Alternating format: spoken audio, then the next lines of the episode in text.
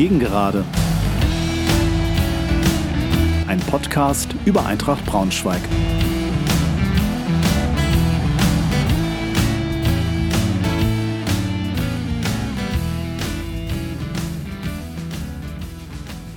Hallo und herzlich willkommen zur neuen Folge meines Podcasts. Ich freue mich sehr, dass ihr wieder dabei seid. Heute mit einer Nachschau zum 16. Spieltag gegen Chemnitz. Ich habe das Konzept des Podcasts leicht überarbeitet, indem ich mich stärker auf die Analyse sowie auf die Vorstellung des nächsten Gegners fokussiere. Aber natürlich gibt es weiterhin alle bekannten Zutaten, wenn ihr schon mal zugehört habt. Gegen Chemnitz berichte ich über die Ausgangssituation, stelle die Aufstellung vor, fasse kurz die wichtigsten Spielereignisse der ersten und zweiten Halbzeit zusammen, ziehe ein Fazit und versuche mich an einer Analyse des Spiels. Ich rede darüber, was mich nachdenklich stimmt, aber auch, was mich hoffnungsfroh stimmt.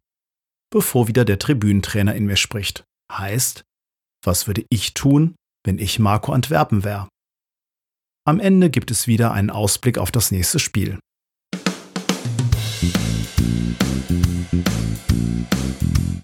Die Ausgangssituation vor dem Spiel gegen Chemnitz. Chemnitz kommt als Tabellen 17. an die Hamburger Straße. Die haben gerade einen kleinen Lauf. Seit fünf Spielen haben sie nicht verloren. Zwei Siege und drei Unentschieden stehen zu Buche. Ihr letztes Spiel war ein 0 zu 0 gegen Würzburg. Davor haben sie eine dreimalige Führung in Münster verspielt und fuhren nur mit einem 3 zu 3 nach Hause. Ihr torgefährlichster Spieler ist Philipp Hosiner mit vier Toren. Eintracht war Tabellenfünfter, hatte zuletzt aus acht Spielen nur sieben Punkte geholt zum Ende der Länderspielpause wurde Trainer Christian Flütmann beurlaubt. Einen Tag später wurde der ehemalige Coach von Münster, Marco Antwerpen, als neuer Trainer vorgestellt. Eine ausführliche Analyse dieser Ereignisse könnt ihr euch in der achten Folge meines Podcasts anhören.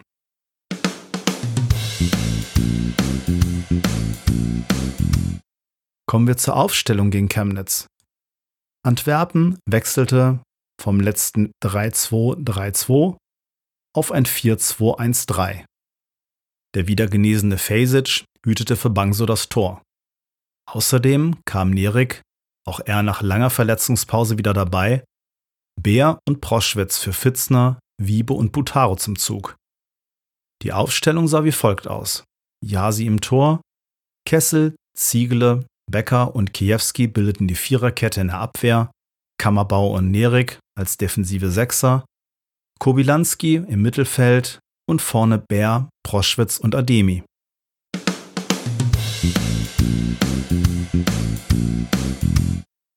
Dann mal hinein in die erste Halbzeit gegen Chemnitz. Achte Minute. Kessel erkämpft am 16er des Gegners den Ball. Der Ball kommt zu Bär, der mit seinem Schuss am Torwart scheitert. Elfte Minute. Einer dieser genialen Pässe von Kobilanski auf Kessel, der sich durchtankt und schön in den 16er zurücklegt, wo leider niemand im Rückraum lauert. 13. Minute. Becker mit riskanten Dribbling im eigenen Strafraum. Verunglückter Rückpass zu Yasi, Husiner sprintet dazwischen, aber Fesic kann retten. 22. Minute. Das muss das 1 zu 0 für Eintracht sein. Ein Freistoß von Kobi rutscht durch zu Ziegele, der Mutterseelen allein im Fünfer steht, aber den Ball verpasst. Jakubows kann mit einem Reflex retten. Nur eine Minute später. Kammerbauer geht in ein Dribbling nach einer kurzen Ecke, verliert den Ball. Konter Chemnitz, eine Hereingabe des starken Bonga verpasst Hosiner nur knapp. Anschließend eine aus meiner Sicht unberechtigte Ecke. Garcia erhält den Ball zurück, hat Platz und flankt punktgenau auf Hosiner, der den Ball ins rechte Eck verlängert. 0 zu 1. 38. Minute eine Doppelchance Chemnitz, zweimal wird der Ball im allerletzten Augenblick geblockt. 41. Minute. Gefährlicher Aufsetzer von Garcia. Ja, sie lenkt den Ball gerade noch so um den Pfosten. Kurz darauf eine Ecke, wieder ein gefährlicher Kopfball, ja, sie erneut mit einer Glanzparade. In der 43. Minute gibt Kobi nur Geleitschutz. Ein gefährlicher Schuss rauscht knapp links neben das Tor. Mit einem gellenden Pfeifkonzert wird eine nach dem Gegentreffer völlig verunsicherte Eintracht in die Pause begleitet.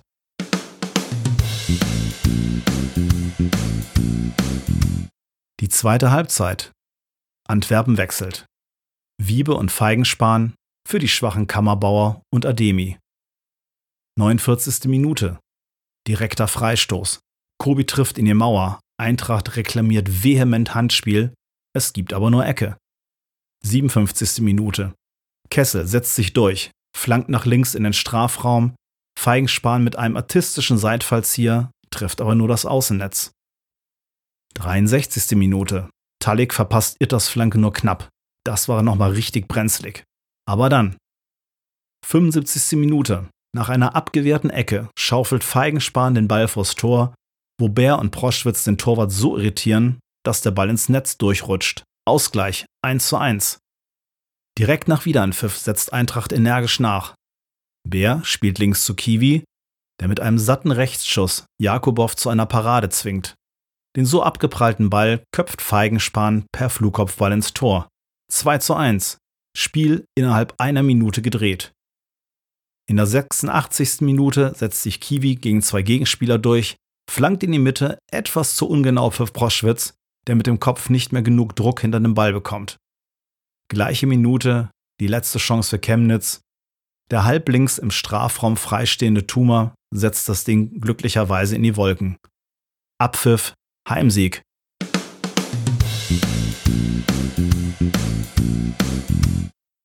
Fazit. Um es mit den Worten unseres Kapitäns zu sagen, scheiße gespielt, aber gewonnen. Nach dem unnötigen Gegentor wurde das Spiel der Eintracht immer schlechter. Man merkte den Spielern die Verunsicherung an. Nach der Halbzeit und den Umstellungen wurde das Spiel besser. Allerdings wurde nicht zwingend genug gespielt. Das erste Tor war ein Zufallsprodukt, das zweite war Glück. Rechnet man beide Halbzeiten zusammen, muss Chemnitz in der ersten Halbzeit eigentlich den Deckel drauf machen. Aber Eintracht war in der zweiten Hälfte zumindest spielbestimmt, sodass der Sieg zwar glücklich, aber nicht völlig unverdient war.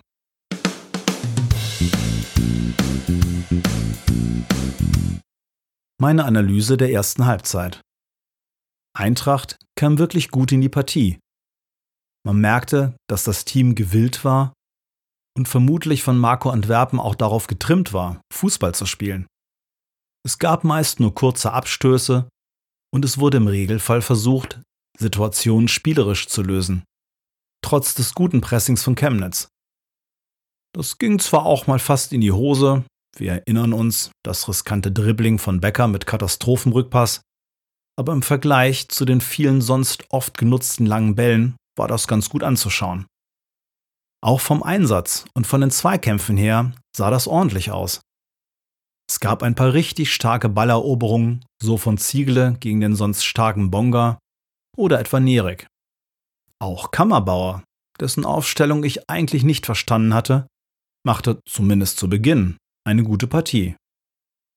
Schon die Chance in der achten Minute durch Bär hätte eigentlich die Führung bedeuten können und in der 22. Minute muss Ziegler frei vor dem Tor eigentlich das 1 zu 0 machen. Er braucht nur den Fuß hinhalten. Wie Antwerpen in der Pressekonferenz sagte, dann läuft das Spiel ganz anders. Eintracht hätte Selbstbewusstsein getankt, was, wie der weitere Spielverlauf der ersten Hälfte zeigte, dringend nötig gewesen wäre. Die ganze Entwicklung zum 0 zu 1 ist einfach nur ärgerlich. Eine Ecke wird kurz gespielt. Kammerbauer geht in ein unnötiges und riskantes Dribbling und verliert den Ball. Anschließend hätte es schon klingeln können. Es gab dann eine zwar unberechtigte Ecke, die Chemnitz aber sehr geschickt ausspielt und mit ihrem torgefährlichsten Spieler Hosener konsequent abschließt. Die Flanke war sehr gut, aber warum ausgerechnet er relativ frei zum Kopfball kommt, bleibt Eintrachts Geheimnis. Aber allgemein war die Abwehr an diesem Tag nicht besonders sattelfest. Der Rest ist schnell erzählt. Eintracht war erkennbar verunsichert und verlor völlig den Faden. Das immer unruhiger werdende Publikum tat sein Übriges. Das wurde im Verlauf der ersten Hälfte auch immer schlimmer. Selbst bei Nerik gab es ungewohnte Ballverluste. Kammerbauer wurde zusehends zur Achillesferse und auch Ademi hatte einen komplett gebrauchten Tag erwischt. Es gab kein Konzept von Eintracht gegen das Pressing von Chemnitz. Es gab zu viele leichte Ballverluste vermehrt lange Bälle auf Proschwitz, worauf sich ein Gegner schnell einstellen kann. In der Defensive ließ man sich zu weit zurückdrängen.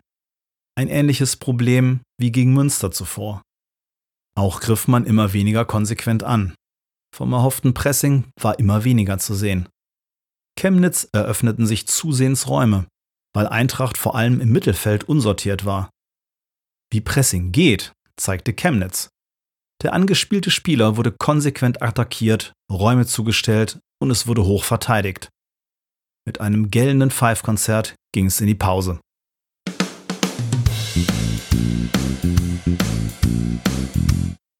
Die zweite Halbzeit. Antwerpen wechselt und stellt um. Für die schwachen Ademi und Kammerbauer kommen Feigenspahn und Wiebe. Das System wird zu einem 4-2-3-1, wobei Wiebe keinen echten Sechser gab, sondern eher so eine Art Absicherung für Kobilanski war. So eine Art verkapptes 4-1-4-1 also. Später, mit dem Wechsel von Putaro für Nerik, wurde es zu einem echten 4-1-4-1. Das Spiel der Eintracht wurde durch die Umstellung dominanter, da die Offensive höher stand und Chemnitz sich etwas zurückziehen musste. Das sagen auch die Zahlen, die unser Statistikpapst Jussi, viele Grüße an dieser Stelle, von blaugelbedatenwelt.com analysiert hat. Seine persönliche Analyse könnt ihr im Podcast von Eintracht lebenslang im Original hören. Eintracht hatte in der zweiten Hälfte mehr Ballbesitz, 59 Prozent, und mehr gewonnene Zweikämpfe, 57 Prozent. Die Zahlen sprechen hierbei aber nur die halbe Wahrheit, denn wahr ist auch, dass sich Eintracht wegen eines jetzt tiefstehenden Gegners weiter schwer tat und Chemnitz im Umschaltspiel latent gefährlich blieb. Vor allem über rechts, durch den starken Bonga, kam immer wieder Gefahr auf. Allerdings schafft es Eintracht jetzt besser, Chemnitz vom Tor wegzuhalten. Auch weil die Passsicherheit zunahm und Zweikämpfe konsequenter geführt wurden. Zudem war die defensive Entlastung von Kobi durch Wiebe wichtig. Eine der großen Probleme der ersten Hälfte, da Kammerbauer selber Unsicherheitsfaktor war und Kobi einfach kein Defensivspieler ist. Er mühte sich zwar, aber diese Art von Absicherung tut unserem Defensivverband auf jeden Fall gut. Große Gefahr im Angriffsspiel kam aber nicht auf. Weiterhin ist es für Eintracht gegen tiefstehende Gegner schwer, spielerische Lösungen zu entwickeln. Das hing zum einen damit zusammen, dass Chemnitz gut verteidigte, aber auch damit, dass Kobe erneut nicht seinen besten Tag erwischt hatte und ein paar gute Ansätze durch Fehlpässe von ihm nicht ausgespielt wurden. Situationen, die sonst gerne mal zu einem seiner tödlichen Pässe führten. Wer viel Alarm machte, war Feigenspan. Er ist einer der wenigen, die Selbstbewusstsein ausstrahlten. Seine Tore gönne ich ihm. Und auch wenn er als Joker Gold wert ist, hoffe ich für ihn auf einen Startelf-Einsatz. Ihm kam natürlich auch entgegen, dass Chemnitz im letzten Drittel der zweiten Hälfte dem Pressing und dem geringen Ballbesitz auf dem tiefen Boden Tribut zollen mussten. Man hat nach den Toren gesehen, was eine Eintracht mit Selbstbewusstsein und einem positiven Publikum im Rücken leisten kann. Das Spiel wurde nicht gut, aber besser und auf einmal klappten auch Dinge, die vorher schiefgegangen waren.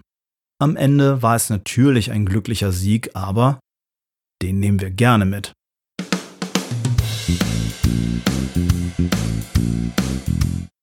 Kommen wir nun dazu, was mich nachdenklich stimmt. Ein Team, was nach einem Rückschlag im Spiel verunsichert reagiert, wird durch ein ungehaltenes Publikum noch weiter verunsichert. Auch kommen immer weniger Zuschauer zur Eintracht, wenn auch auf einem relativ hohen Niveau. Für mich in jeder Hinsicht eine bedenkliche Entwicklung. Die Aufforderungen von Stefan Lindstedt vor dem Spiel, dass doch alle und nicht nur die Süd das Team unterstützen sollten, verhalten ungehört. Eintracht sieht anders aus.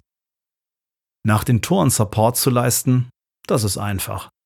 Ein Team zu pushen, das Unterstützung braucht, ist aber das, was Support nun mal ausmacht. Wir klopfen uns gerne auf die Schulter, wie toll die Stimmung im Tempel doch ist. Das mag vielleicht für große Teile der Südkurve gelten.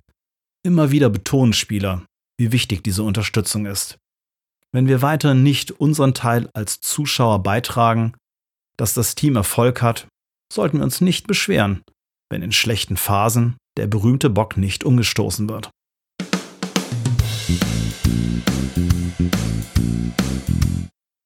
Was mich hoffnungsfroh stimmt, in den ersten 20 Minuten kristallisierte sich eine erste Handschrift des neuen Coaches heraus.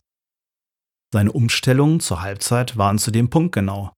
Und zwar nicht nur wegen Feigenspanns Toren als Joker, sondern auch wegen der Systemumstellungen. Und es stimmt mich ebenfalls hoffnungsfroh, dass ein Team auch in einem schlechten Spiel einfach nicht aufsteckt, sondern alles daran setzt, das Ding noch umzubiegen. Das kann auch ein wichtiger Faktor im weiteren Verlauf dieser Saison werden.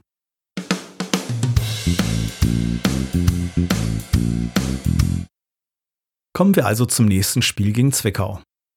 Zwickau ist aktuell Tabellenneunter. In den letzten fünf Spielen gab es zwei Siege, ein Unentschieden und zwei Niederlagen. Im letzten Spieltag ein 4 zu 2 gegen Münster. Gegen einen Gegner, gegen den wir uns im Spiel davor extrem schwer getan haben. In der ersten Halbzeit war es nach zwei schnellen Toren auf beiden Seiten eine eher zerfahrene Partie, mit Vorteilen auf Seiten von Münster. Im Laufe der Partie wurde der FSV aber stärker und kam kurz vor der Pause zur Führung. Nach der Pause zog Zwickau innerhalb von sechs Minuten auf 4 zu 1 davon. Bis auf den Anschlusstreffer gelang Münster dann nicht mehr viel. Davor hatte sich Zwickau allerdings im Länderpokal Sachsen mit einem 1 zu 2 gegen einen Oberligisten gründlich blamiert. Im Punktspiel davor gegen die Schanzer verlor der FSV zwar mit 2 zu 4, wobei es schon zur Pause 2 zu 3 stand, schnupperte aber lange am Ausgleich. Torwart Brinkies zeichnete sich mehrfach aus. Gegen starke Schanzer übernahm Zwickau die Kontrolle und hatte gleich zwei Chancen zum Ausgleich. Das Liegenlassen dieser Chancen sollte sich rächen. Ingolstadt machte mit dem 4 zu 2 den Deckel drauf. Die mangelnde Chancenverwertung war auch der Knackpunkt im mit 0 zu 1 verlorenen Heimspiel gegen Groß Asbach. Hier wurden mehrere Großchancen liegen gelassen. Nach dem eher überraschenden Führungstreffer des Dorfclubs bäumte sich Zwickau gegen Ende der Partie nochmal auf, schaffte es aber nicht, den Ball über die Linie zu bringen. Beim 0 zu 0 in Unterhaching war es Aluminiumpech, das Zwickau von einem Auswärtssieg trennte. Grundsätzlich waren sie da das bessere Team. Dass sie Tore schießen können, bewiesen sie nicht nur beim angesprochenen 4 zu 2 gegen Münster, sondern auch beim 3 zu 0 Heimsieg gegen Bayern 2. Hier wurde die Partie innerhalb von 10 Minuten entschieden, als ein Offensivfeuerwerk von Zwickau nach einer 1 zu 0 Halbzeitführung mehrere Hochkaräter kreierte, von denen zwei genutzt wurden. Alles in allem ist Zwickau also ein bisschen eine Wundertüte, die aber auf jeden Fall Qualitäten hat. Sie haben mit Torwart Johannes Brinkies einen guten Rückhalt im Tor und mit Elias Huth mit sieben Treffern und insgesamt zehn Scorerpunkten einen sehr gefährlichen Stürmer in ihren Reihen. Sowie mit Fabio Viteriti einen torgefährlichen Mittelfeldspieler mit fünf Treffern. Stütze der Abwehr ist der 30-jährige Routinier Christopher Handke. Trainer Josef Enochs lässt gerne in einem 4-4-2 spielen. Am Montag feiern wir übrigens Wiedersehen mit einem alten Bekannten. Julius Reinhardt spielt bei Zwickau regelmäßig im Mittelfeld.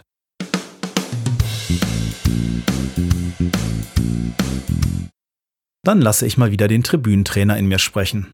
Heißt, was würde ich tun, wenn ich Marco Antwerpen wäre?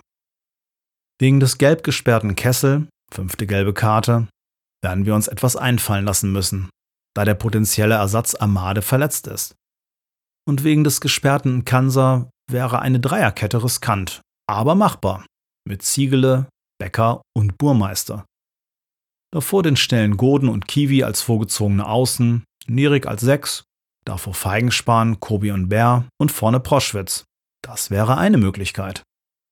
Ich würde wohl aber eher die Viererkette bevorzugen, wobei Goden als schneller rechter Außenverteidiger fungieren würde, sofern er sich im Training anbietet. Eine Alternative wäre Becker auf der Rechtsverteidigerposition. In der Innenverteidigung dann Ziegele und Burmeister. Burmeister, der mir bei seinen bisherigen Einsätzen wirklich gut gefallen hat. Ich würde dann einen 4-1-4-1 spielen lassen, mit Nerik als 6, davor Feigenspan, Wiebe, Kobi und Bär, plus Proschwitz in der Spitze. Das schiebt gegen ein erwartetes 4-4-2 des Gegners unser Spiel tendenziell nach vorne, was dem von Antwerpen gewünschten Pressing entgegenkommen würde.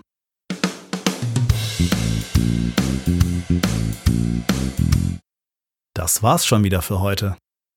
Ich hoffe, ihr hattet ein bisschen Spaß und seid auch beim nächsten Mal wieder dabei. Tschüss, macht's gut.